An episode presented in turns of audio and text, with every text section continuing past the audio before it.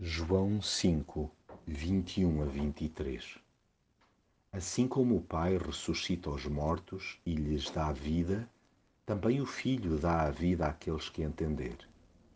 E o Pai também não julga ninguém, pois entregou ao Filho o poder de julgar, para que todos honrem o Filho como honra o Pai. Quem não honra o Filho, não honra o Pai que o enviou.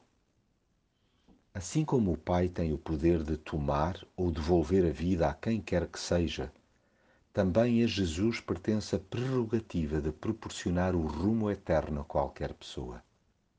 Para Deus não há mistérios para além da morte, muito menos na dimensão terrena. Jesus conhece todos os recantos deste mundo e do que há de vir.